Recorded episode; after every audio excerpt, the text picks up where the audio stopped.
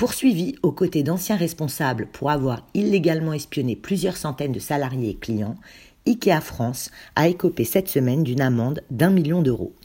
Le tribunal de Versailles a aussi condamné l'ancien PDG d'IKEA France à deux ans de prison avec sursis et 50 000 euros d'amende. Le géant suédois et ses dirigeants de l'époque étaient soupçonnés de s'être illégalement renseignés sur des clients et salariés, sur leurs antécédents judiciaires, leur train de vie ou leur patrimoine via une société en conseil des affaires qui aurait pioché ces données confidentielles dans des fichiers de police. Cette décision est importante et nous donne l'occasion de faire le point sur les règles applicables en France en matière de surveillance des salariés. En effet, avec l'avènement du numérique et d'Internet, les employeurs souhaitent de plus en plus surveiller et contrôler leur personnel. Mais quels sont vraiment les droits de l'employeur? Peut-il vous espionner en toute impunité? Quelles sont les limites de sa surveillance et comment vous protéger? Contrairement aux idées reçues, le droit du travail n'interdit pas à l'employeur d'espionner ses salariés à condition qu'il n'emploie aucun procédé de surveillance illicite pour le faire. Pour autant, il existe des restrictions.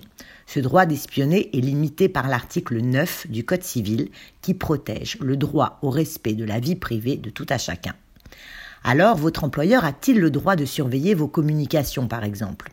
Il faut savoir qu'il possède un droit d'accès étendu au matériel informatique utilisé sur le lieu de travail, et ses pouvoirs sont souvent méconnus par les salariés.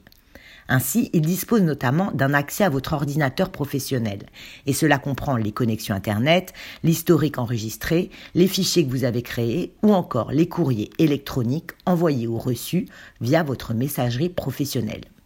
Il a également accès à votre téléphone portable professionnel et cet accès lui permet de disposer des relevés d'appels entrants et sortants ainsi que des messages texte ou SMS.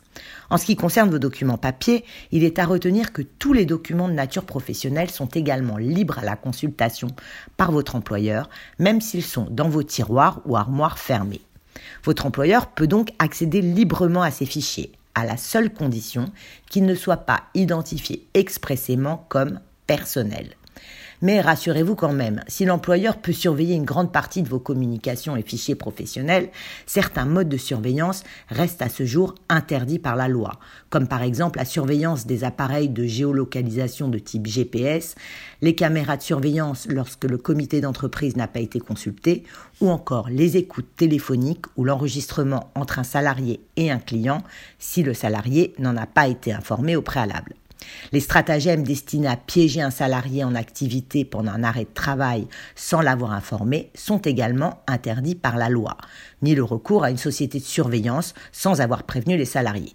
Alors si vous vous retrouvez dans une situation où votre employeur vous espionne de manière illégale ou que vous estimez être sanctionné ou discriminé en conséquence, quels sont vos recours?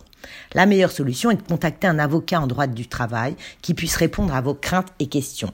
L'avocat va également vous expliquer les démarches à suivre pour saisir le conseil du prud'homme. C'est également son rôle de vous indiquer si votre grief est légitime et de vous préciser vos chances de succès pour ne pas engager une procédure souvent longue qui n'aboutirait pas en votre faveur. Pour en revenir à la condamnation d'IKEA France, le géant suédois envisage de faire appel du jugement rendu. Affaire à suivre donc.